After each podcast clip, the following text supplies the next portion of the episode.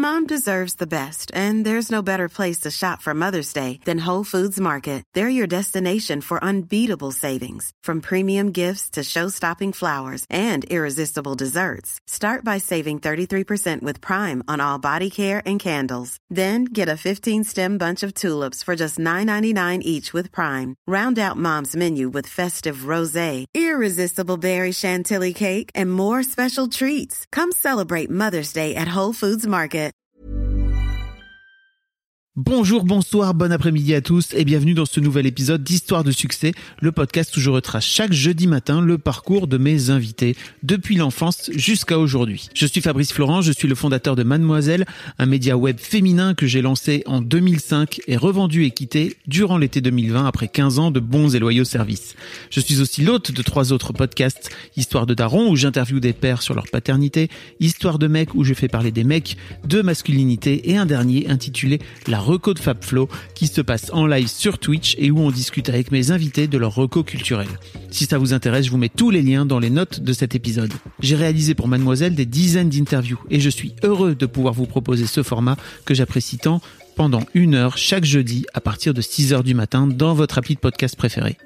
Cette semaine, je reçois Salomé Berliux, qui est la fondatrice de l'association Chemin d'avenir, dont l'objectif est d'accompagner des jeunes venus de nos campagnes profondes à aller vers les vocations qui les intéressent, voire même à éveiller ces vocations. Elle nous partage le chemin qui l'a amené vers ce projet et elle, petite fille qui a grandi au beau milieu de l'Allier, en plein milieu de la France comme elle le dit, qui s'est petit à petit émancipée pour finir à Sciences Po Bordeaux et à devenir la plume du ministre des Affaires étrangères avant de créer Chemin d'avenir. On parle aussi d'aller contre sa pente, c'est une expression qu'elle utilise, elle expliquera ce que ça signifie. On parle aussi de transmission, d'éducation, d'inspiration, on cause de la crise des Gilets jaunes, mais aussi de son livre qui est sorti il y a dix jours, où elle raconte à travers un récit très personnel l'histoire d'amour d'un couple hétérosexuel qui entame un parcours PMA et les différents tabous qui entourent l'infertilité. Merci à Salomé pour cette discussion très enrichissante, j'espère qu'elle vous plaira et je vous laisse en sa compagnie. Alors on est avec Salomé, salut Salomé. Bonjour. Comment ça va? Ça va très bien. Salomé, merci beaucoup de me recevoir. Et merci de m'inviter. On va parler de plein de choses parce que tu as, un parcours très prolifique, euh, très varié. J'ai l'impression que tu as, fait plein plein de choses et notamment euh, dernièrement, tu as créé cette, euh, cette association Mhm. qui s'appelle Chemin d'avenir. Oui, chemin avec un S et avenir avec un S et ça n'est pas un hasard. Ok. Où tu aides des gamins qui viennent de la ruralité en fait Mhm. à, à- comment dire à s'insérer dans, dans la vie professionnelle ou à aller vers des des boulots qui leur seraient pas euh, appris habituellement euh, Autorisé, Habi- tout voilà. à fait, tout à fait. En fait, euh, on les accompagne alors assez tôt dès le collège, parce que les questions d'orientation, elles se posent dès 14-15 ans dans ces territoires-là notamment, ou parfois euh, juste aller au lycée général et technologique euh, est compliqué parce que c'est à trois quarts d'heure de chez soi. Et donc euh, avec Chemin d'avenir, on accompagne euh, cette année presque 2000 jeunes individuellement dans la construction de leur parcours, euh, dès le collège, le lycée et pendant leurs études supérieures pour leur permettre de faire des études ou d'accéder à des métiers qu'ils ne connaissent pas forcément ou qu'il n'y a pas dans leur environnement immédiat. Tu vas m'expliquer un peu pourquoi tu as monté Mm. cette, euh, cette association-là en particulier. J'imagine que c'est lié à ton, à ton histoire. Oui, effectivement. La première question que je pose à tous mes invités, Salomé, c'est en fait à quoi tu ressemblais quand tu avais 7-8 ans? J'étais une enfant euh, assez euh, sérieuse et créative en même temps. Euh, J'avais les yeux clairs, euh, les cheveux clairs, beaucoup plus clairs qu'aujourd'hui. Et j'habitais donc à la campagne, donc je montais à cheval, je faisais des cabanes dans les arbres, je passais beaucoup de temps dehors. Il y avait sans doute deux particularités. La première, c'est que je lisais beaucoup. Euh, j'ai appris à lire assez tôt et je n'ai plus vraiment arrêté ensuite. Donc j'étais un peu enfermée dans mes livres. Euh, je crois que mes parents par moments se disaient que c'était un peu trop. J'enchaînais euh, livre après livre. Et deuxièmement, j'avais et j'ai eu assez tard un cheveu sur la langue. Ok. Donc je parlais euh, jusqu'à mes 13-14 ans avec un, enfin, un zozotement comme on dit. euh, Et donc euh, j'avais du coup un rapport au langage qui était un peu compliqué parce que quand je parlais, les gens se moquaient de moi. Les enfants de manière pas forcément très sympa et les adultes, on va dire qu'ils aient trouvé ça mignon. Mais bon, autant à 6-7 ans, ça nous gêne pas d'avoir des adultes qui nous trouvent mignons ou mignonnes.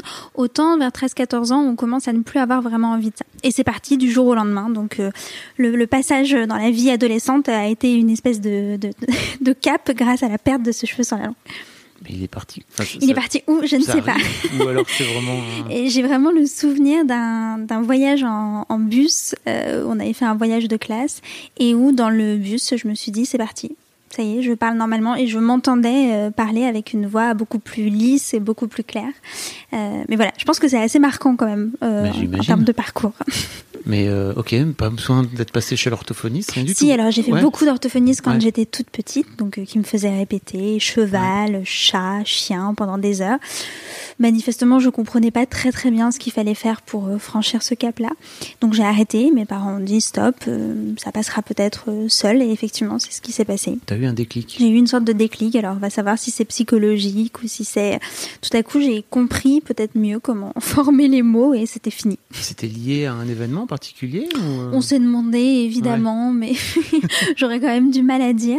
Ou peut-être que je voulais justement rester très enfant et puis qu'une fois que j'ai eu envie de grandir ah. un peu, c'est passé bon, voilà, ce serait.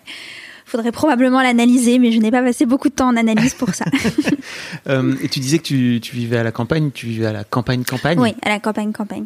Je vivais dans l'Allier, euh, donc à 50 km près, le village où j'ai grandi, c'est vraiment le centre de la France.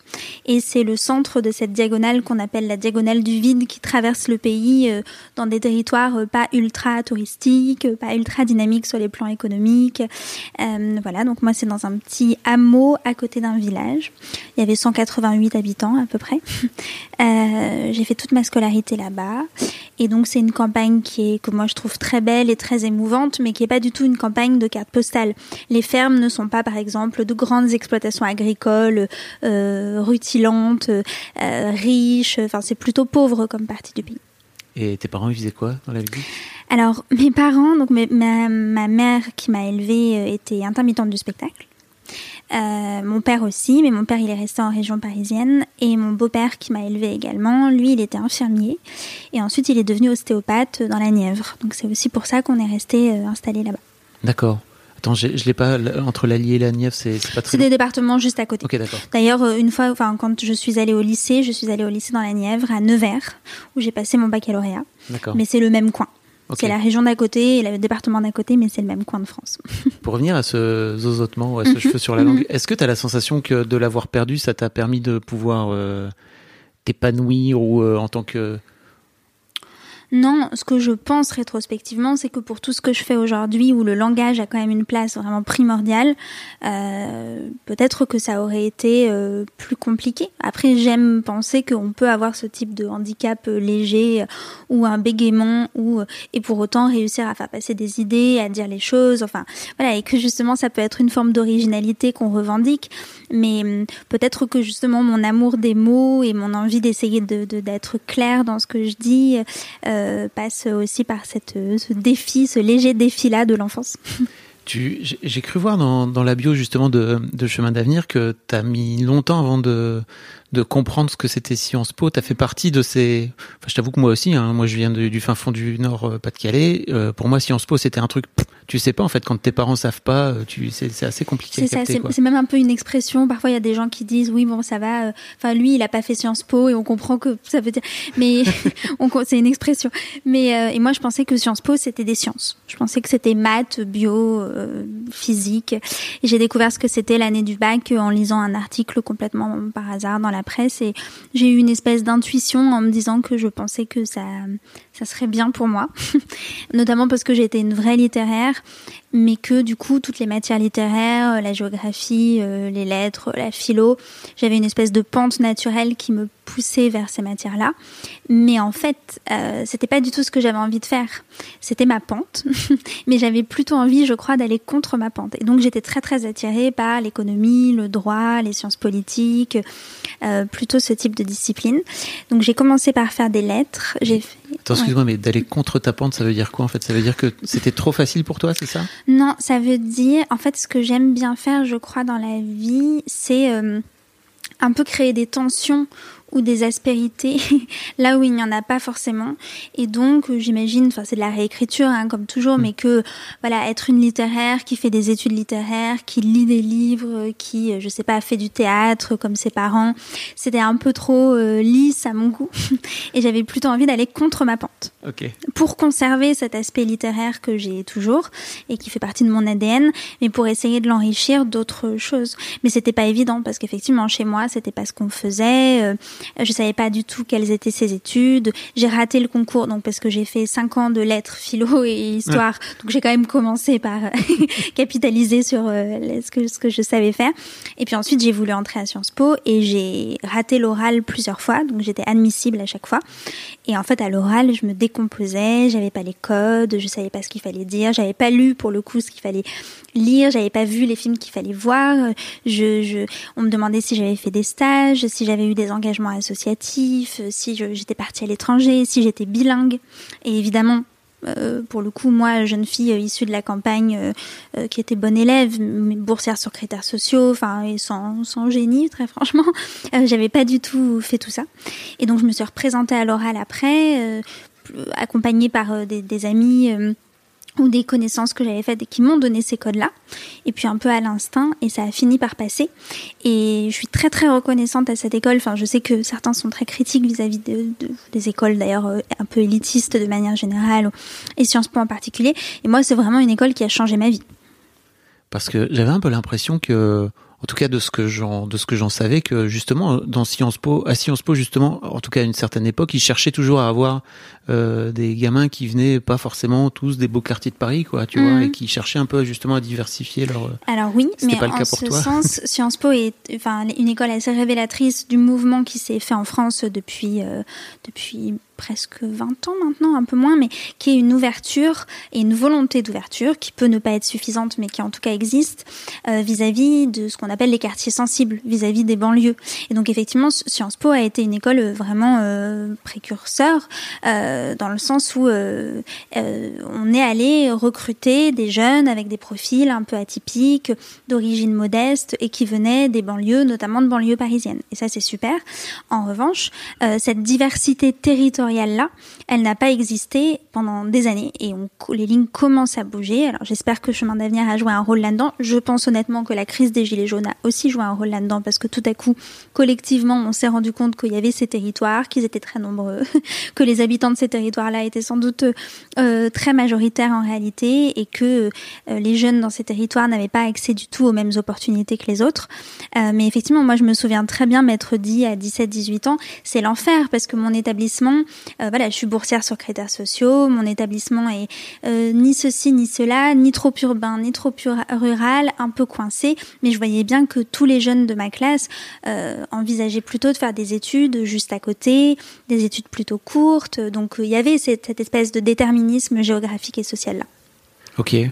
Et toi, tu, ton donc tu m'as dit que tu l'avais passé cinq fois, c'est oh ça non, non, non, quand même deux fois. Deux fois, pardon.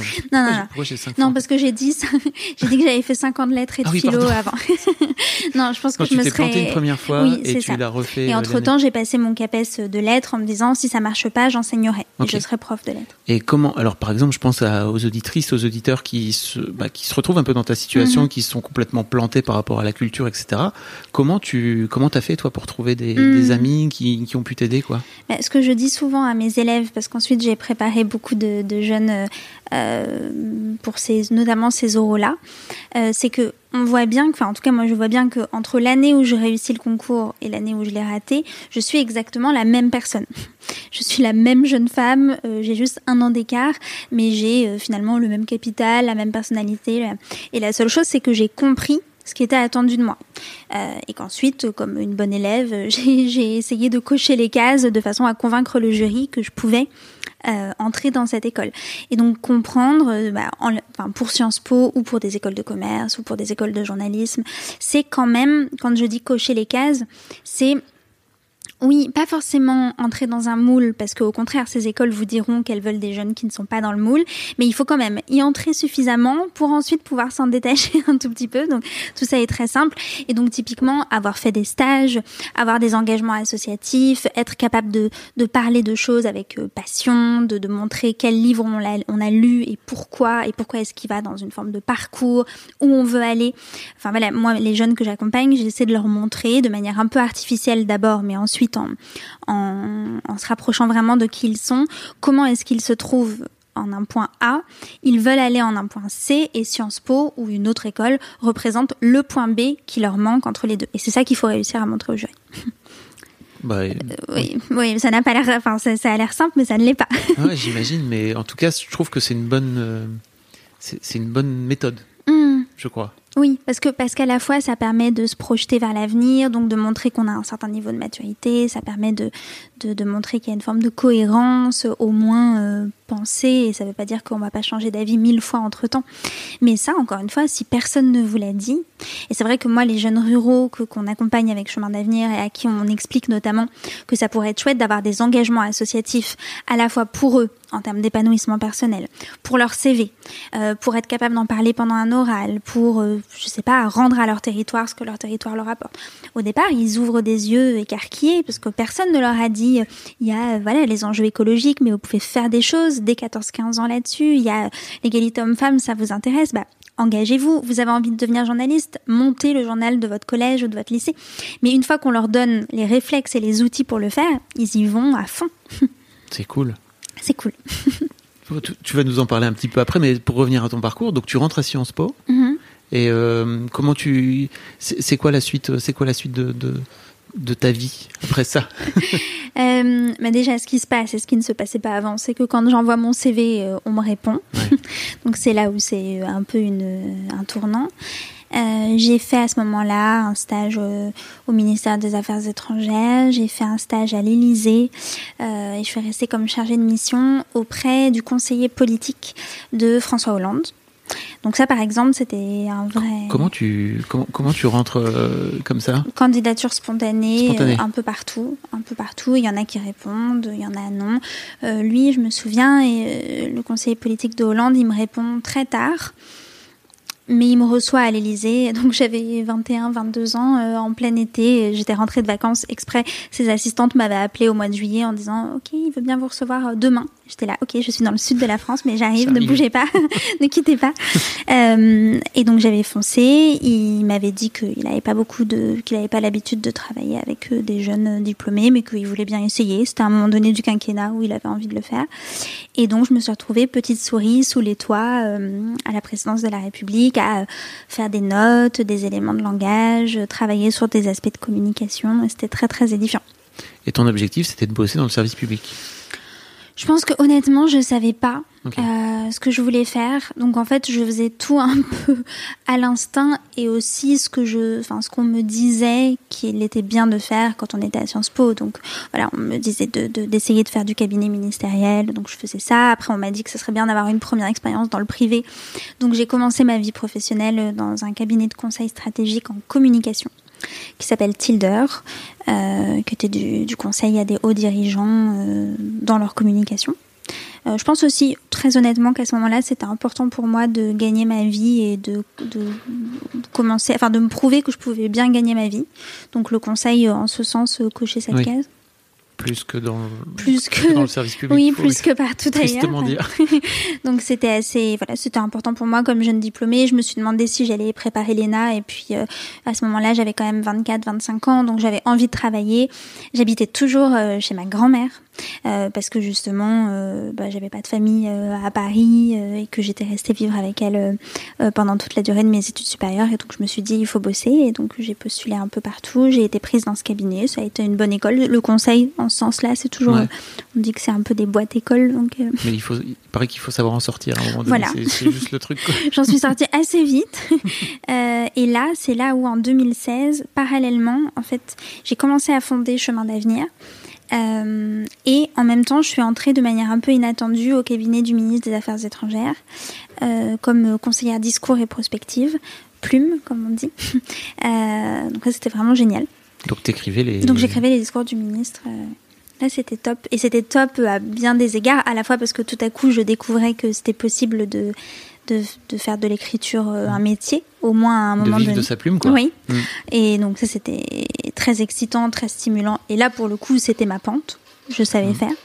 Et en même temps, c'était sur des dimensions internationales, enfin voilà, de géopolitique euh, euh, qui étaient très très très éloignées de mon petit village à la campagne, avec une ouverture vers l'international dont j'avais eu très très envie et qui m'a beaucoup beaucoup appris. Ok. Donc ça c'était top. Et en même temps, je fondais Chemin d'avenir. Alors j'imagine que quand tu rentres comme plume, euh, tu fais un petit high five à ta, à toi de 7-8 ans qui était plongée dans les bouquins. Oui, oui, j'étais, enfin, c'était, il n'y a pas un jour pendant cette expérience-là où je me disais pas en entrant dans, enfin, au ministère, au Quai d'Orsay, qui est quand même un endroit sublime, avec euh, euh, voilà un environnement professionnel ultra stimulant avec euh, une exigence aussi dont j'étais très contente. Il n'y a pas un jour où je me disais pas c'est fou d'être là. Et d'ailleurs encore aujourd'hui, même enfin dans d'autres activités professionnelles, je continue à faire des petits high fives à, la Salomé euh, de, de l'Ursi Lévy dans l'Allier. Oui. Je me permets une petite pause dans ce podcast, parce qu'après tout c'est le mien, pour vous demander si ce n'est pas encore fait de vous abonner au podcast directement depuis votre appli de podcast préféré ou sur Spotify ou sur Deezer. Vous pouvez aussi vous abonner à ma newsletter, je vous envoie régulièrement mes kiffs personnels du moment, des recos séries, des recos ciné, des recos livres, mais aussi, et bien sûr, mes dernières productions. C'est le meilleur moyen de ne rater aucun épisode. Je vous mets tous les liens dans les notes de cet épisode justement. Allez, merci beaucoup et retour à l'interview. comment tu je, veux dire, comment tu, avec le recul là, tu regardes ton chemin justement depuis, euh, depuis justement le fin fond de la France, tu vois, là où mhm. aujourd'hui tu es arrivé. Alors certes, tu, on, va en parler là de chemin d'avenir, mais tu fais en sorte de rendre un petit peu à ça, de, rendre ce qui t'a été donné. Euh, je sais pas, c'est quoi ton regard en fait sur, sur ton chemin aujourd'hui?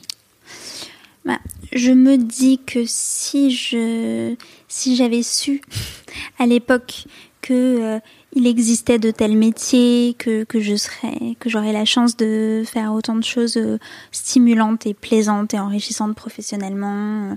Euh, je pense que j'aurais été beaucoup moins angoissée. La question de l'avenir était quand même une forme d'angoisse pour moi assez tôt. Qu'est-ce que je vais devenir Comment je vais gagner ma vie Est-ce que je vais réussir à justement gagner de l'argent? J'avais très envie d'être indépendante professionnellement. C'était un peu un leitmotiv. Euh, est-ce que ce sera pas trop compliqué? Est-ce que c'est possible de faire euh, de, son travail une passion Et donc j'aimerais bien pouvoir dire à la petite fille euh, de, ce village-là, t'inquiète pas, ça va bien se passer. Et il y aura des choses, il y aura des choses qui seront dures dans ta vie, mais il y aura aussi plein de belles surprises. Chemin d'avenir donc. Chemin d'avenir. comment comment devient cette idée de te dire ok il faut que je monte maintenant une asso hmm bah, c'est assez naturel et d'ailleurs peut-être qu'on en parlera après, mais c'est un peu la même démarche pour le livre que je publie là, euh, La peau des pêches. Euh, c'est en fait quand je me rends compte qu'il y a une difficulté euh, personnelle qui en fait concerne des millions de gens et où là il y a quelque chose en moi, c'est peut-être ma fibre d'entrepreneur social, mais qui fait que je me dis il faut passer à l'action parce que ça devient beaucoup plus intéressant quand le problème concerne des millions de gens que quand ça reste un peu individuel dans sa chambre ou dans sa salle de bain où on est seul avec son problème. Et dans le cas de Chemin d'avenir, le constat, c'est D'abord, les jeunes des zones rurales et des petites villes sont extrêmement nombreux. Euh, c'est des millions de jeunes Français. Plus de la majorité des jeunes Français vivent dans ces territoires-là, en dehors des 25 grandes métropoles et de leurs banlieues. Deuxièmement, ils rencontrent une série d'obstacles au cours de leur parcours. Le manque d'informations concernant l'avenir, le manque d'opportunités académiques, culturelles, professionnelles à proximité de chez eux, l'autocensure et ce côté très fort, c'est pas fait pour moi parce que je viens de la campagne, on en parlait tout à l'heure, la fracture digitale, les enjeux financiers, parce que 80% des classes populaires aujourd'hui vivent en dehors des grandes métropoles et de leur banlieue, donc ils sont aussi, elles sont aussi euh, là. L'assignation à résidence et les enjeux de mobilité. Donc c'est le deuxième euh, constat accumulation de défis. Et troisième constat, en 2016, c'est euh, bah, ils sont dans l'angle mort des pouvoirs publics et des dispositifs d'égalité des chances. Il n'y a pas de politique rurale pour les jeunes de ces territoires. Et donc c'est là où je me dis, bah, testons quelque chose à l'échelle de la société civile. Et si ça marche, peut-être qu'ensuite les pouvoirs publics s'en empareront. Et ça commence comme ça. Comment tu fais pour alors tester, comme tu dis Donc on a commencé par une année pilote dans l'académie de Clermont-Ferrand avec l'accompagnement de 100 premiers jeunes, collégiens lycéens. Donc l'académie de Clermont-Ferrand qui était la mienne. Donc j'ai entraîné dans mon dans ma dynamique euh, des chefs d'établissement qui avaient parfois été les miens quand j'avais 6 ans, euh, quand j'étais en sixième ou quand j'avais 12 ans, euh, et avec qui je reste toujours en contact aujourd'hui d'ailleurs. Et, donc on a accompagné 100 premiers jeunes. On a fait très attention à développer des indicateurs de réussite dès le début pour voir euh, quelles étaient les améliorations pour ces jeunes sur leur niveau de confiance en eux-mêmes, de confiance en l'avenir, d'accès à l'information, d'engagement, d'utilisation du numérique à des fins professionnalisantes, etc. Ça a vraiment fait des étincelles euh, dès la première année, y compris d'ailleurs quand euh, il et elle voulaient s'insérer dans des filières sélectives ou même d'ailleurs faire des BTS mais très spécifique dans une autre région que la leur, ou de l'artisanat, mais très très pointu. On arrivait à les accompagner très vite dans leur projet. Et ensuite, hop, on a fait une phase d'expérimentation en trois ans, dont on est sorti maintenant, avec des projets d'essaimage, avec euh, la professionnalisation de la structure. Et aujourd'hui, on accompagne donc quasiment 2000 jeunes dans 8 académies dans 50 établissements à peu près. Et j'ai une équipe de 20 personnes à temps plein, permanente, donc chez Chemin d'Avenir. Waouh quand tu dis que quand tu dis accompagner des jeunes, ça concrètement ça veut dire quoi? Hmm. Très bonne question. Euh, donc quand on dit qu'on les accompagne, euh, donc il y a tout un parcours chez Chemin d'avenir qui dure 18 mois, renouvelable par la suite, et où chaque jeune qui nous rejoint va avoir une méthodologie de réflexion sur lui-même, sur ses forces, ses faiblesses, ses croyances limitantes, ses projets. Donc cette méthodologie, on l'a conçue avec l'éducation nationale, avec des partenaires privés, avec d'autres associations. Mais alors c'est des, enfin, c'est des cours que vous leur donnez? Comment ça, alors, Des questionnaires en ligne C'est là où, oui, donc il y a beaucoup de choses qui se font euh, via le numérique, mais c'est là où en fait la méthodologie, elle rythme un deuxième pilier d'accompagnement qui est le mentorat le parrainage individuel. Donc chaque filleule de l'association a un parrain ou une marraine qui lui est 100% dédié pendant les 18 mois et qui l'accompagne dans la construction de son parcours en s'appuyant sur cette méthode-là avec des échanges toutes les six semaines. Donc parmi les gens qui nous écoutent, euh, chaque personne entre 23, 24 et 65 ans peut devenir potentiellement euh, tuteur, mentor, parrain, chemin d'avenir en se connectant sur le site et en remplissant un formulaire. On lui attribue un filleul qui va lui ressembler euh, soit euh, en fonction de ses aspirations professionnelles, celles du jeune, soit des centres d'intérêt, des passions, la menuiserie, le sport, la littérature. On fait des matchings qui sont assez approfondis. Et ensuite, ce, parrainage-là, il se poursuit sur 18 mois. Et après, il y a des formations thématiques. Ça, c'est l'équipe qui les font, qui font ces, ces formations, qui fait ces formations dans les établissements, en plus. Et puis le quatrième pilier, donc là, j'ai dit les trois premiers, et le quatrième pilier, ce sont des opportunités en plus que nous donnons à nos bénéficiaires. Donc des offres de des visites d'entreprise, des rencontres avec des professionnels, des étudiants, des sorties culturelles. Et l'idée, c'est vraiment de se dire, qui dit chaîne d'obstacles dit chaîne de solutions. Et donc cette méthode chemin d'avenir, elle permet de travailler sur la révélation du potentiel des jeunes des zones rurales en dénouant chaque frein qui pourrait, en desserrant chaque frein qui pourrait euh, limiter leurs aspirations.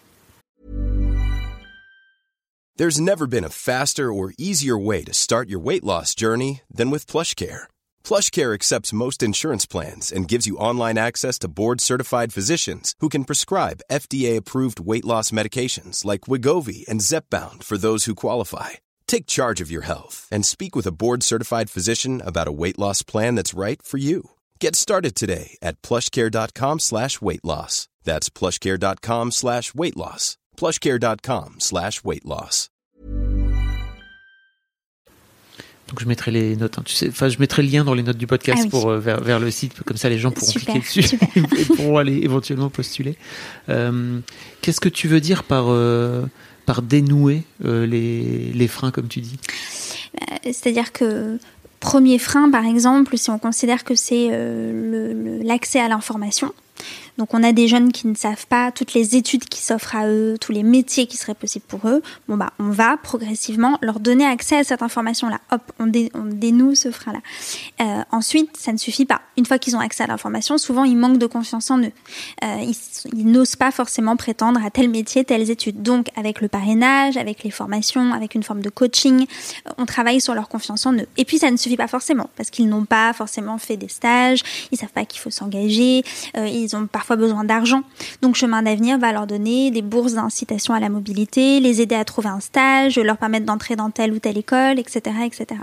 Et donc c'est ainsi qu'on peut sur 18 mois les accompagner de manière euh, satisfaisante. Et tu disais que dès la première année, les résultats avaient été fous, Ah oui, bien sûr, parce que ces jeunes, ils sont aussi motivés, aussi talentueux, aussi passionnés que les autres. Ils ont juste besoin qu'on parie sur eux euh, et qu'on vienne les chercher et qu'on leur montre qu'ils sont capables de faire ce qu'ils veulent, qu'ils peuvent devenir profs de sport s'ils en ont envie, qu'ils peuvent reprendre la ferme de leurs parents s'ils en ont envie, mais de manière ambitieuse et dans de bonnes conditions, qu'ils peuvent se lancer ce dans des pas un truc causes. subi, quoi. Voilà, subi et bah, une forme d'assignation à résidence ou de déterminisme.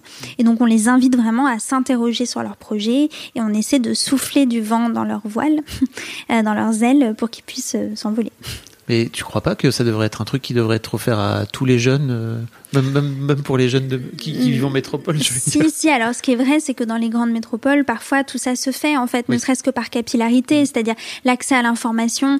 Bah, quand on passe devant une université tous les jours pour aller à l'école, on capte qu'il y a des universités. Quand dans sa classe, on a euh, des enfants de cadres supérieurs euh, dont, dont les parents viennent parfois présenter leur métier ou chez qui on va manger le mercredi et on découvre tel ou tel métier, quelque chose se passe. Quand on est dans un territoire très très isolé, euh, loin de tout, avec un bassin d'emploi qui tourne plutôt euh, autour des mêmes métiers, avec des, euh, on n'est pas certain de pouvoir un jour.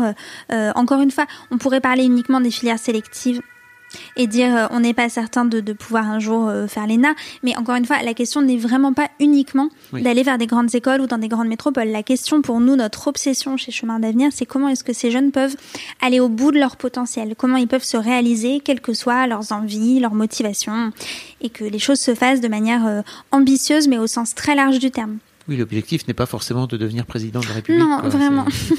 Un, ça n'aurait aucun sens. Deux, ça ne serait pas possible. Euh, trois, ça serait décevant. Enfin, La, la- la- la filière est assez bouchée. hein, Oui, par euh, ailleurs, j'ai cru comprendre que c'était assez limité comme.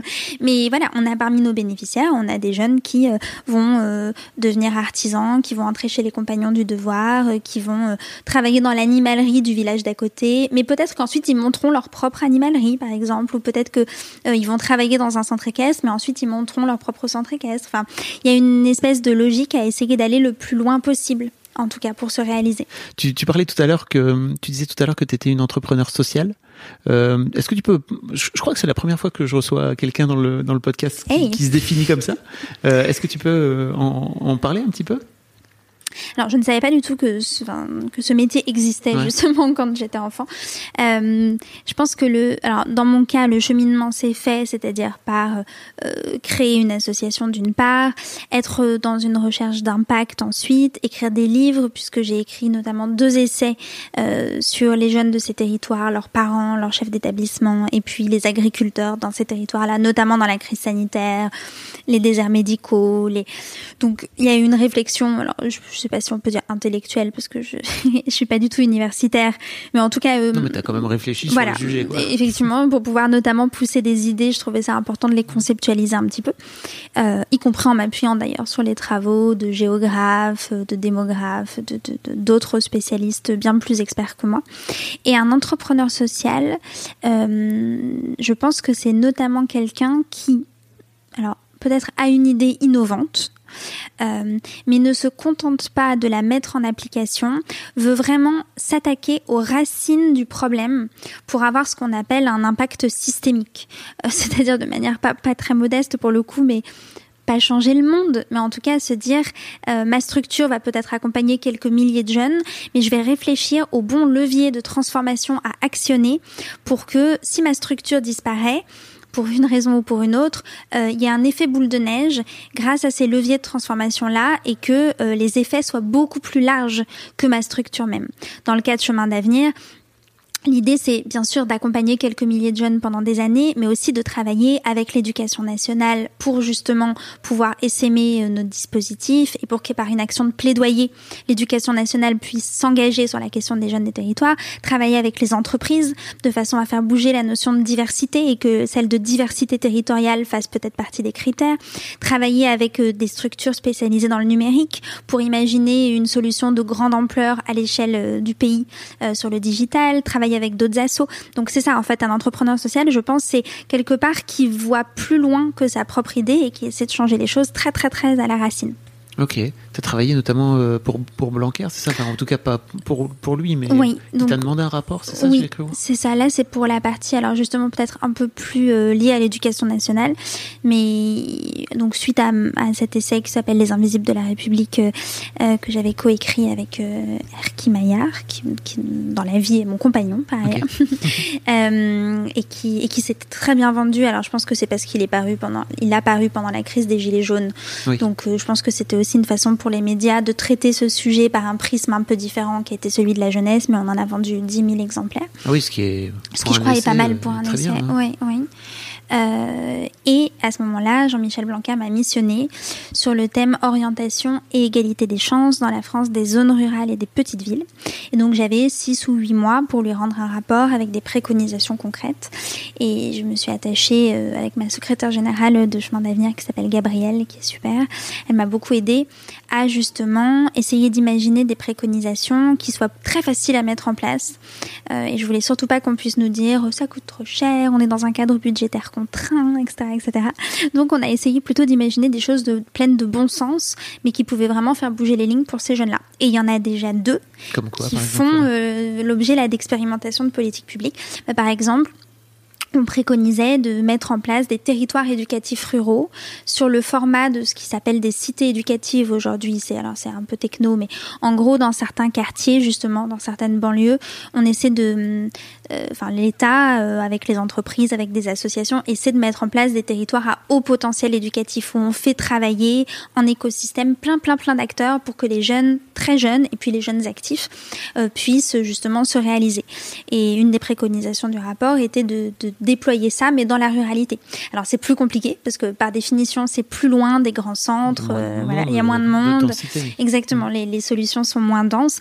Euh, mais aujourd'hui, euh, ce dispositif-là, il permet d'accompagner 40 000 premiers jeunes et on va voir ce que ça donne. Mais j'imagine que le ministère pourrait souhaiter le laisser ensuite c'est cool. Hein. C'est très cool. Euh, et tu disais en plus que tu as 20 que as 20 salariés. Oui. Donc euh, c'est une PME quoi ton, ton asso. C'est une, une start-up sociale. Alors là on est en train de travailler justement sur l'hybridation du modèle économique de chemin d'avenir pour voir comment est-ce qu'on pourrait ne pas être entièrement dépendant des subventions publiques et privées. Ça veut dire quoi alors? Raconte-moi. Ça, ça, veut dire justement euh, travailler à en restant vraiment dans le prolongement de notre ADN donc enfin de ce qu'on fait, c'est-à-dire révéler le potentiel des jeunes de ces là cest c'est-à-dire lutter contre les fractures territoriales. Comment est-ce qu'on peut proposer, euh, par exemple, aux collectivités territoriales, aux entreprises, à l'éducation nationale, euh, des offres, euh, mais qui pourraient être monnayées, enfin, pour, pour, que le chemin d'avenir ait une petite partie de son budget qui vienne aussi de, de, ces actions-là. Donc pour l'instant, on, est, on travaille sur le modèle et on est aujourd'hui, on a un budget qui dépasse le million d'euros. Ah oui, 20 salariés. Oui, mais c'est pas. Et en plus, on est assez fiers parce que c'est, enfin, la masse salariale, c'est 60% à peu près de notre budget. Le reste, c'est vraiment des actions très directes vers nos bénéficiaires. Et ça, c'est une grosse part, euh, enfin, comment dire, une grosse source de satisfaction pour moi, euh, cette équipe qui est incroyable. Je fais une petite parenthèse pour dire que j'ai jamais vu ça. C'est-à-dire que c'est des jeunes femmes euh, et des jeunes hommes, souvent des jeunes diplômés qui ont 22, 23, 25 ans qui sont là parfois depuis le début, qui n'ont pas des salaires euh, énormes, qui travaillent euh, comme des fous, qui sont passionnés par ce qu'ils font, qui sont hyper forts, qui mûrissent et que je vois mûrir. Enfin, je pense à, enfin non, je pourrais donner plein d'exemples dans l'équipe, mais voilà. Tu et vas pas tous les citer, non, c'est ça, exactement. et ils sont, ils sont et elles sont, euh, enfin hallucinants. J'ai jamais mm. vu des gens aussi à fond dans ce qu'ils font. Mais c'est toi qui les as recrutés, non? Oui. Bah non, mais aussi. oui, mais enfin moi, c'est vraiment pour le coup, ça donne vraiment confiance en l'âme humaine euh, de voir que c'est des gens, euh, tellement talentueux, ils pourraient décider de faire euh, ce qu'ils veulent et ils restent chez Chemin d'avenir et, ils, et enfin ils sont embarqués à fond les ballons. Donc c'est quand même quelque chose. Comment t'as appris à recruter? C'est vraiment le truc. Enfin, pour l'avoir fait pendant des années, c'est le truc le plus dur à faire. Quoi. Ah oui. Bah, je pense d'ailleurs que quand on se plante dans un recrutement une fois ou deux, on comprend suffisamment à quel point est-ce que ça va être important après, parce qu'en gros, on perd six mois hmm. et de l'argent, hmm. par ailleurs, accessoirement. Euh, tu fais perdre du temps à tout le monde, en à plus, à la personne. Oui, bien sûr, à l'équipe. Enfin, mais euh, bah, déjà, alors aujourd'hui, on a quand même une politique, on a bien travaillé notre politique RH chez Chemin d'Avenir, on, on a travaillé ensemble à ce qu'on voulait valoriser ou pas. Alors, Euh, par exemple, on ne regarde pas les, les diplômes des personnes qui nous rejoignent. Je suis assez contente de ça, mais c'est vraiment certaines filles de l'équipe qui m'ont beaucoup poussé à travailler sur cet aspect parce que, ayant fait une grande école, gna gna gna, j'aurais pu me dire. Bon, et en fait, par la force des choses, les, les, les plus talentueux dans l'équipe au cours des dernières années, on enfin, n'étaient pas forcément ceux et celles qui avaient fait les plus grandes écoles. Tu veux dire que de base, même venant, venant d'où tu viens, tu aurais plutôt eu Mm. un, tu vois l'intention même inconsciente, tu vois, de. C'est possible, de recruter franchement. des gens qui Surtout de- après être passé par le conseil, avoir fait du cabinet ministériel, où c'est quand même un peu euh, le côté euh, tarte à la crème de Ouais. quand on a fait Sciences Po, ça veut dire quelque chose. Et en fait, sur le terrain, euh, c'est pas vrai. C'est pas vrai. Et vraiment, euh, dans mon équipe, j'ai des gens qui ont fait des écoles très différentes, qui ont fait psycho à l'université, qui ont, qui ont surtout beaucoup bossé, qui ont fait des apprentissages, qui ont, et qui, enfin, comment dire, euh, des potes, quoi. Ouais, ouais. Et donc, du coup, de ce point de vue-là, on travaille quand même beaucoup de manière collective. Euh, Les entretiens, chaque personne de l'équipe euh, voit la nouvelle personne qui va recruter ou pas. Il faut qu'il y ait une forme de consensus. Enfin, on a beaucoup avancé comme ça. Et c'est ton équipe qui t'a fait remonter ça quelque part ou vous, Oui. vous l'avez créé ensemble Oui, oui, oui, oui. On a, enfin, je et encore, je pense qu'on pourrait aller beaucoup plus loin en termes de management. On peut toujours. Oui, c'est un peu désespérant. Enfin, il faudrait, le management, c'est quand même un sujet en, en Mm. soi. Enfin, il faudrait avoir beaucoup de temps pour pouvoir essayer d'imaginer quelque chose de plus novateur, de plus euh, flat et de Mm. plus. J'aimerais bien avoir plus La fameuse, euh, le fameux modèle de l'entreprise libérée où euh, il n'y a plus de manager. a. Oui, c'est- alors en même temps, bon, ce que je me dis et ce que je vois aussi, c'est que comme on est une équipe assez jeune, enfin, moi je suis la plus âgée, j'ai 32 ans, donc il y a parfois besoin d'une forme, c'est pas tant de verticalité, mais de cadre, parce que parfois pour des jeunes diplômés, enfin, je pense dans l'équipe, ceux qui sont en stage ou en service civique, ou il y a, enfin, voilà, on a besoin aussi de démarrer avec euh, des gens qui nous accompagnent, qui nous coucounent, qui nous remontent le moral quand ça va pas et qui nous donnent un cadre sur lequel construire. Mais j'aimerais bien un jour aller vers quelque chose d'un peu plus euh, différent, disruptif. J'aimerais bien avoir ton ressenti sur la, sur, la crise des Gilets jaunes dont tu parlais tout à l'heure. Euh, parce que tu l'as, tu l'as mentionné très, très vite en disant, bah, c'est là qu'on s'est rendu compte que, en fait, ces gens-là, ils existaient, ils étaient là. Comment tu, comment tu, tu le perçois, toi, avec ton œil? Bref, alors je sais pas si c'est tant mon œil que celui de euh, des, gens avec qui j'ai parlé dans ces territoires-là, beaucoup au cours des dernières années, euh, les artisans, les commerçants, les employés, les médecins, les, élus aussi beaucoup qui font partie de mes premiers interlocuteurs. Euh, je me souviens d'un élu d'une petite commune qui me disait en fait les gens euh, le moment où ça s'est vraiment crispé, euh, c'était sur la question des 80 km heure parce que euh, ils avaient le sentiment et ils disaient en gros, vous êtes gentils, mais nous sommes déjà loin de toutes les opportunités. C'est nous qui devons prendre notre voiture pour aller ne serait-ce que bosser ou faire nos courses, et vous nous demandez de ralentir encore. Alors que à Paris, tout va plus vite, tout est plus connecté, tout est plus rapide, on peut aller beaucoup plus loin, beaucoup plus vite. Donc, comment est-ce possible? Et donc ça, je trouve ça assez intéressant à regarder. C'est tellement symbolique en plus. Enfin, Oui. c'est, rien du tout. Enfin, Oui, oui, c'est ça. Mais Ouais. en fait, euh, voilà, c'est, c'est. Et donc, je trouve que de, de ce point de vue-là, c'était très édifiant. Après, euh, j'ai évidemment trouvé ça violent. Enfin, c'est, quand même une. La façon dont les choses se sont passées, c'est aussi et peut-être avant tout, mais une impasse démocratique. Enfin, bref, euh, il s'agit même pas vraiment de dire euh, si on est pour ou contre la crise des gilets jaunes, mais en tout cas, dans ces territoires euh, et pour les parents des jeunes que j'accompagne, ça a été quand même une, période assez forte et dont il reste encore des traces plusieurs années après, maintenant deux ans après. dans, dans quel sens? Bah, dans le sens, euh, je pense, euh, une attente et des attentes euh, un peu différentes vis-à-vis des pouvoirs publics, l'impression d'être écouté sur certains points depuis.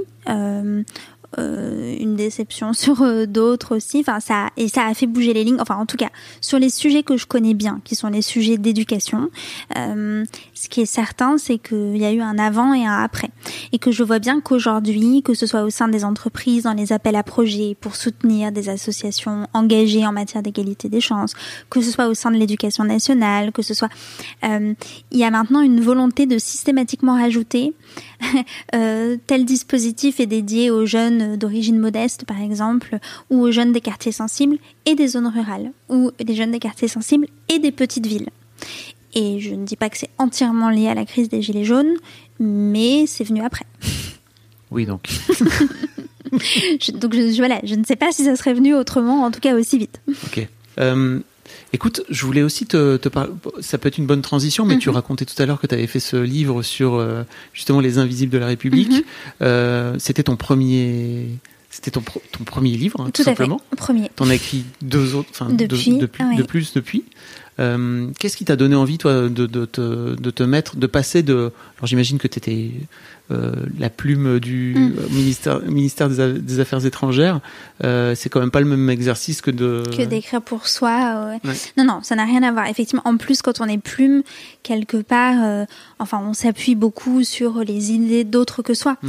Euh, D'une part, en amont de, de l'écriture, et en aval, c'est pas euh, soi-même qui va transmettre euh, les idées. Donc, on est beaucoup plus protégé quand on est conseiller discours et prospective ou conseiller discours. Euh, mais dans le cas des invisibles, ça s'est vraiment imposé parce qu'en fait, euh, j'avais tellement de matière, de témoignages de jeunes, de leurs parents, de leurs profs, euh, d'élus de leur commune, que je me disais, mais c'est vraiment très dommage de ne pas en faire quelque chose et de ne pas faire et faire savoir en même temps, puisqu'il y a un vrai sujet. Euh, donc c'est là où, euh, où je me suis mise à écrire, où Erki, euh, mon co-auteur, a travaillé avec moi tout de suite, et où on a été très surpris de trouver une maison d'édition qui était les éditions Robert Laffont, qui ont parié sur le sujet très rapidement. et- C'était en plein dans l'actu en même temps. C'était alors Ou en fait quand le livre euh, paraît c'est peu- dans l'actu, mais en fait non parce que quand on signe le contrat c'est bien avant l'été. Ah oui. Euh, donc c'est bien avant la crise des gilets jaunes et quand on rend même le livre c'est bien avant la crise parce que le- les livres se rendent toujours euh, trois ou quatre mois avant donc donc on le rend en septembre mais je crois que la crise euh, démarre un mois ou deux plus tard. Mais ce qui est vrai, c'est que quand j'écris ce livre, je me dis, bon, il y aura peut-être 500 personnes qui le liront, peut-être ma mère, parce pour me faire plaisir, enfin voilà, mais je pensais vraiment pas que 10 000 personnes allaient l'acheter. Euh, L'année dernière, donc tu signes un nouveau bouquin, c'est ça? Mhm. Nos campagnes suspendues. Voilà. Pareil en fait sur le sur le Euh, là, c'est pendant la crise, euh, Ouais. pendant le premier confinement, où euh, petit à petit, je suis agacée et même indignée en fait de, de voir que à nouveau, on ne parle pas des territoires ruraux pendant cette crise qui est présentée comme la plus grande crise depuis la Seconde Guerre mondiale, et on parle des grandes métropoles et de la crise, on parle des banlieues et de la crise, et donc c'est en partie normal parce que c'est là où il y a le plus le virus et où il circule le plus, mais on a vu par la suite d'abord qu'il a pénétré beaucoup plus loin dans le pays, et puis ensuite, dans ces territoires-là, même s'ils étaient loin du théâtre à proprement parler du coronavirus, bah, pour autant, les écoles étaient fermées, les parents travaillaient à la maison, perdaient leur emploi. Euh, Enfin, il y avait une réalité qui était évidemment lourde de conséquences pour eux. Et donc, on ne parlait pas de ces territoires. Et quand on en parlait, c'était même pour essayer de décrire une espèce de France rurale, une sorte de paradis du premier confinement où c'était formidable parce qu'on avait une grande maison avec un grand jardin. Et d'ailleurs, après crise, vous allez voir, ça va être la revanche des campagnes et tout le monde va se précipiter pour aller vivre dans la Creuse ou dans le Morvan, etc., etc. On voit bien que la réalité est un tout petit peu plus compliquée que euh, la France des résidences secondaires type Noirmoutier, l'île de Ré. Euh, ça n'est pas la France rurale. c'est une France de vacances. C'est la France un peu de l'Américorée où effectivement euh, euh, on gambade dans un jardin sublime et on a idéalement une piscine. Euh, mais ça n'est pas partout comme ça. Et puis quand on dit la revanche des campagnes, en fait pour l'instant on voit que dans le contexte de la crise sanitaire, certes, il y a beaucoup d'urbains qui quittent les grandes métropoles, mais c'est plutôt pour aller s'installer dans des villes moyennes ou dans des banlieues à trois quarts d'heure de Paris, de Lyon ou de Bordeaux. C'est pas pour aller dans l'Allier. hein. c'est pas pour aller dans cette campagne-là. Donc le livre, il était une espèce de percée, de plongée euh, dans cette France euh, pendant la crise sanitaire. Ok. Et là, donc, euh, ces, ces dernières semaines, Et là, oui, tu as basculé dans l'écriture euh, romanesque. Plutôt là, pour le coup. littéraire, oui, Hum. tout à fait. Bon, alors, ce qui est vrai, ce qui est sûr même, c'est que c'était un rêve d'enfant, le fait de d'écrire quelque chose de, de plus de l'ordre du roman. Euh, J'en avais toujours eu très envie. Je pense que j'écris depuis toujours euh, d'une manière ou d'une autre, donc je m'étais, en fait. Si on m'avait dit un jour que je commencerais par écrire un essai plutôt qu'un roman, je ne l'aurais sans doute pas cru. Donc c'est aussi une hasard, un hasard de rencontres, de calendrier, de sujets qui fait que. Mais et donc là, ce nouveau livre, ça s'appelle La peau des pêches. C'est la parution a été la semaine dernière euh, aux éditions Stock. Euh, qui est une maison d'édition que j'aime beaucoup, c'est ces livres très bleus, euh, bleu foncé. Ouais. euh, ouais, je trouve ça, c'est un bel objet et livre.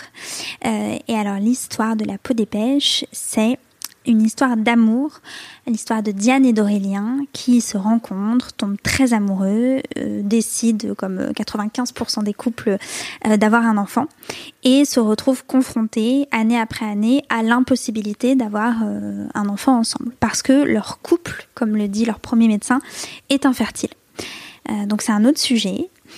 Euh, qui est un vrai sujet de société, un vrai sujet tabou, parce qu'en fait aujourd'hui en France, ce serait à peu près un couple sur sept qui consulterait pour infertilité. Donc c'est des millions de gens, euh, soit infertilité masculine, et il faut dire que euh, la qualité des spermatozoïdes a chuté de moitié en 40 ans. Euh, pour infertilité féminine euh, à cause de l'endométriose, à cause des ovaires polykystiques, à cause de plein de raisons, ou pour infertilité inexpliquée, comme le héros et l'héroïne de mon livre, ce qui concerne 15% des couples à peu près infertiles. Et, et donc c'est un sujet de société et c'est un sujet sur lequel je pense qu'il est important de se pencher parce que ça risque de, de, de s'approfondir dans les prochaines années. Mais déjà aujourd'hui, je suis fascinée de voir le nombre de témoignages que je reçois depuis euh, l'apparition du livre. Euh, une voisine, euh, des journalistes, euh, un ancien euh, patron qui m'écrivent en disant mais j'ai traversé ça, je connais par cœur, ça a duré des années pour nous pour avoir un enfant. Donc on n'en parle pas et il faut en parler. Non, personne n'en parle. Donc on est donc face à un tabou sociétal. Je pense, je pense. Ça m'intéresse beaucoup d'essayer de comprendre pourquoi, justement. Ah. Mais à ton, à ton avis bah, J'essaie de réfléchir. Alors, il y a plusieurs raisons. D'abord, je pense que ça fait peur tout simplement. Euh, je pense que c'est un sujet que, les gens ne savent pas vraiment positionner. Ils se demandent si l'infertilité c'est du côté de la vie ou du côté de la mort. Est-ce que c'est du côté de la maladie? Est-ce que ils savent pas vraiment Et puis peut-être qu'ils ont peur aussi par rapport à eux-mêmes, à leurs enfants ou que sais-je. Euh, peut-être que c'est parce qu'il n'y a pas de scandale. Euh, c'est-à-dire qu'aujourd'hui, pour qu'un sujet tabou sorte du tabou, il faut qu'il y ait beaucoup de bruit et mm, si possible des personnalités qui incarnent ça euh, de manière violente. Et là, ça c'est plutôt corrosif, enfin, ça se fait mm, à bas bruit, on va dire. Et puis la troisième raison, et qui me pose vraiment problème, et c'est une des raisons pour lesquelles j'ai décidé d'écrire ce livre sur un sujet qui est évidemment très personnel euh, aussi, mais c'est... Euh, une forme de honte projetée par la société sur la question, c'est-à-dire que voilà, les hommes qui n'arrivent pas d'avoir d'enfants, on se demande si en fait ils sont infertiles, mais est-ce qu'ils sont pas un peu impuissants aussi? Mm. euh, euh, Est-ce qu'ils n'ont pas perdu leur virilité en n'arrivant pas à faire d'enfants à leurs femmes? Est-ce que les femmes sont vraiment des femmes alors qu'elles n'arrivent pas à devenir mères? Et donc ça, je trouve ça vraiment très très gênant. Enfin, parce que euh, voilà, l'infertilité, c'est factuel. Enfin, c'est pas une faiblesse, c'est la loterie. On se retrouve avec ça, et ensuite ça devient une blessure, et il faut faire avec.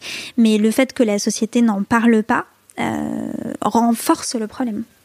Je suis tellement d'accord avec toi. Et pour moi, il y a effectivement cette idée d'impuissance et mm. d'obligation de, d'être capable de, de, pouvoir faire. Quoi, oui, de performer une fois de plus. Si tu n'y arrives pas, bah, c'est honteux. Mm. Et de cette là, bah, tu le gardes pour toi. Et... Oui, parce que sinon, on coche pas toutes les cases. Mm. Voilà. Et donc ça.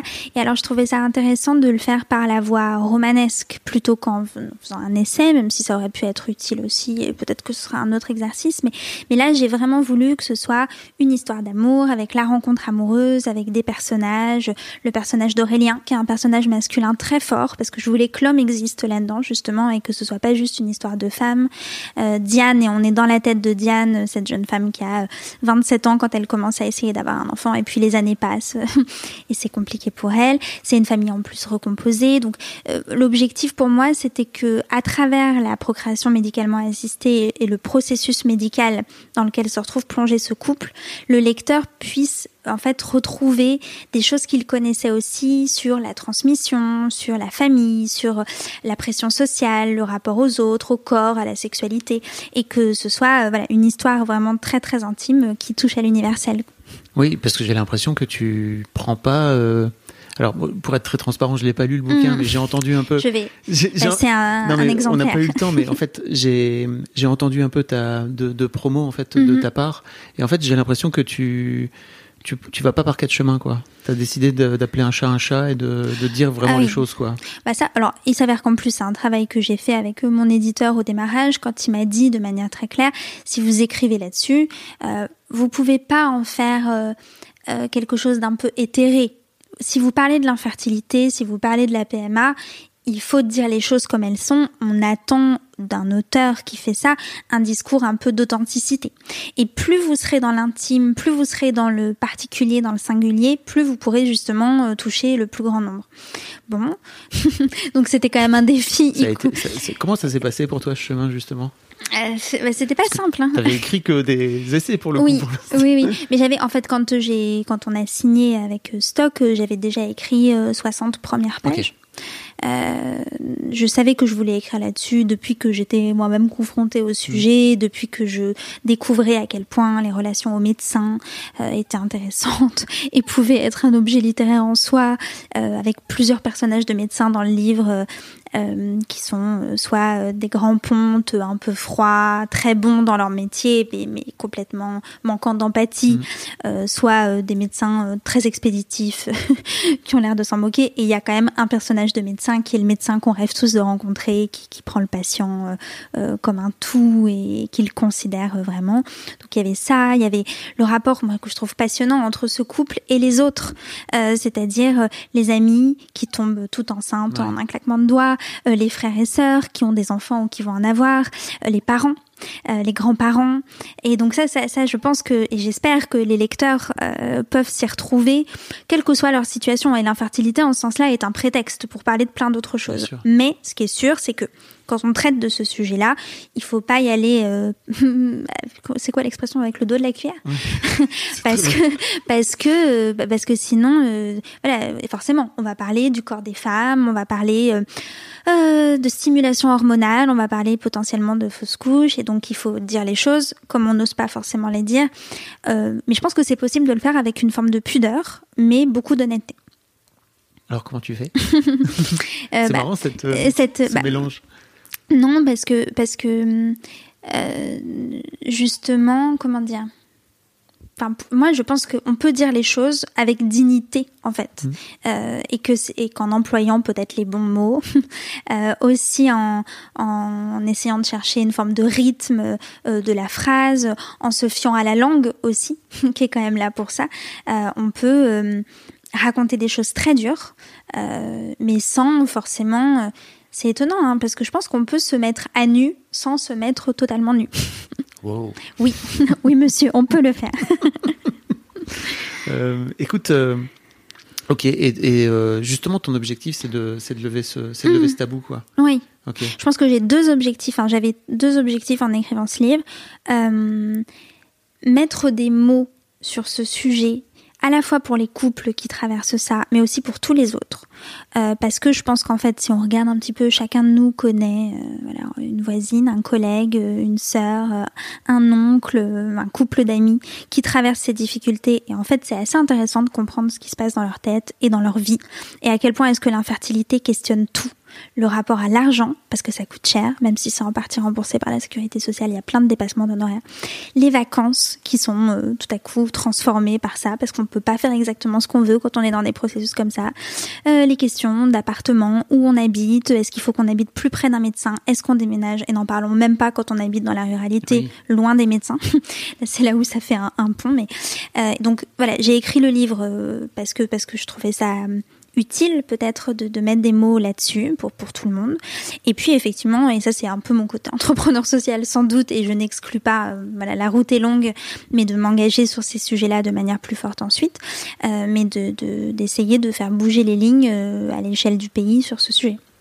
Alors à quel niveau Qu'est-ce qu'on pourrait, pourrait faire Il peut vraiment se passer plein de choses parce que à partir du moment où c'est un tabou, ça veut dire que même si encore une fois en France on a beaucoup de chance parce que parce que c'est pas comme aux États-Unis où tout ça euh, suppose de s'endetter euh, sur 25 ans pour pouvoir ne serait-ce que l'envisager. Euh, mais il y a quand même en termes d'accès à l'information, en termes de prise en charge, en termes d'accompagnement psychologique, en termes de reconnaissance du problème euh, d'accès à certains spécialistes plutôt qu'à d'autres, de euh, beaucoup, beaucoup, beaucoup de choses à faire. Beaucoup de choses à faire. Et aujourd'hui, quand on parle de la PMA, dans le débat public, c'est assez curieux. Hein. On en parle euh, sous l'angle d'un élargissement des droits pour les femmes seules ou pour les couples homosexuels. évidemment, c'est très intéressant et très important de mettre le sujet sur la table, mais n'oublions pas que la procréation médicalement assistée, initialement, c'est fait pour réparer euh, quelque chose qui relève du médical, euh, pour les couples hétérosexuels qui n'arrivent pas à avoir d'enfants. Et donc je trouve ça quand même très curieux qu'on n'en parle pas de ce sujet-là. Tu veux dire, euh, de ce qui se passe après au sein des couples, quoi, par exemple? Bah, en tout cas, non, mais quand on quand on est en train de réfléchir à euh, est-ce que euh, est-ce qu'on souhaite que des femmes seules puissent avoir mm. recours à, à cette médecine-là, est-ce que c'est bien ou pas de le faire, selon quelle modalité? Et c'est comme si pour, enfin, comme si on n'était pas capable de penser ça en matière de politique publique, en matière de, et de penser en même temps à ces millions de Français et de Françaises qui sont en train de galérer juste pour avoir un enfant euh, et, avoir une famille en fait. Oui, tu veux dire que d'une manière générale, on ne parle pas de la PMA en tant que non. Que, procédé médical. Médical pour ces couples hétérosexuels là. Ok. Hum. C'est pour ça que c'est un vrai, euh, c'est comme si c'était un impensé en fait du débat public, un impensé au sein des familles. Enfin, on voit bien qu'aujourd'hui dans les dîners en ville, bon, on parle de MeToo, on parle euh, d'Olivier Duhamel, on parle de, euh, de féminisme, mais on parle pas d'infertilité. et, ça vient du tabou? Je, je, pense, je pense, je pense. Et tous les couples, encore une fois, les couples que je rencontre, que j'ai rencontrés pour écrire le livre, parce que j'ai étoffé mon travail de beaucoup de témoignages aussi, ou tous ceux-là qui m'écrivent depuis dix jours, euh, euh, les mêmes mots reviennent solitude, euh, impression de ne pas être normal, la violence de la situation, la, la dureté des médecins, la longueur du processus, le sentiment d'incompréhension. Et donc tout ça, ça n'est pas obligatoire. Euh, il y a plein de choses. encore une fois, c'est la loterie et quand on se retrouve plongé là-dedans, il y a certains, il y a certains impondérables. Si on décide d'avoir recours à la PMA, bon bah ça va supposer des ponctions ovariennes, ça va supposer des traitements hormonaux, ça peut supposer des, des échecs, etc. Mais en revanche, ce sentiment de solitude-là, il n'est pas obligatoire, mais ça suppose qu'on s'en empare un peu collectivement pour le combattre. J'en profite parce que j'ai fait quelques. Tu sais, j'ai un autre podcast qui s'appelle Histoire de Daron, où mhm. j'ai fait quelques interviews de, de pères ah qui, ont, qui ont raconté justement de leur côté. Euh, donc je, je, mettrai les liens dans, ah dans les notes comme ça, si ça, peut étayer un petit peu. Et euh, j'ai aussi interviewé mon frère, tu vois. Alors, ils sont pas allés jusqu'au jusqu'au jusqu'à la PMA, si tu veux, mais ils sont restés dans une longue période où ils ont essayé sans jamais réussir à avoir d'enfants. Et, euh, et, en fait, cette période-là était très compliquée très aussi. Dur. Parce que nous, de notre côté, on, on, on a commencé à avoir des enfants. Et mm. c'est vrai que sur, bah, on n'en avait jamais vraiment parlé, lui et moi. Et euh, le, on a eu cette conversation-là autour d'un micro, bizarrement, euh, pour, euh, pour essayer de comprendre un petit peu ce que lui avait vécu. Mm. Et, euh, et c'est vrai que moi, je m'en étais pas, je m'en étais pas rendu compte à l'époque, parce que nous, on est juste voilà, on vit en fait. C'est vrai que eux, ils sont dans leur truc et, en plus ils culpabilisaient. Enfin, ce qu'ils me racontaient, c'est qu'ils culpabilisaient aussi de, de, mal vivre le fait que nous on soit. Ouais, bien sûr, c'est un cercle vicieux. C'est terrible. Tout le monde culpabilise. Enfin, les gens qui ont des enfants culpabilisent par rapport à ceux qui n'en ont pas, qui culpabilisent par rapport à ceux qui en ont. Enfin, Quelle vie. Oui, c'est pas très marrant. Euh, en tout cas, je, je, te souhaite euh, le meilleur pour, euh, pour ce livre. Pour ce bouquin, effectivement. Et puis pour Chemin d'avenir, est-ce que tu as des projets là pour... Oh oui. oui, oui. Je pense que l'année 2021 va être une grosse année où on va vraiment pouvoir faire grossir le nombre de jeunes accompagnés, faire grandir l'équipe et s'aimer dans plus de territoires. Donc ça va être une grosse année, oui. Bah, en mm. tout cas, merci beaucoup. C'est tout, c'est tout le mal que je te souhaite. Merci. à ton projet, Salomé. merci beaucoup. Un grand merci. Merci beaucoup pour votre écoute. Avant de nous quitter, si vous avez aimé ce podcast et cet épisode, merci de lui mettre un commentaire sur Apple Podcast et 5 étoiles de préférence. C'est le meilleur moyen de le faire connaître. Vous pouvez faire comme Macha Chose qui a écrit Comme toujours avec les podcasts de Fab Florent, on a l'impression d'être une petite souris. Les invités sont intéressants, tout comme leur parcours de vie. On rit, on s'interroge, on apprend et on apprend aussi sur soi. Merci Fab, tes podcasts sont inspirants. Eh ben merci beaucoup, ça fait plaisir. Et si vous voulez faire comme elle, vous vous rendez sur Apple Podcast et vous cherchez Histoire de succès directement dans votre appli ou sur votre ordinateur. Merci beaucoup à vous et rendez-vous jeudi matin à la même heure à partir de 6h du matin dans votre appli de podcast pour un nouvel épisode d'Histoire de succès.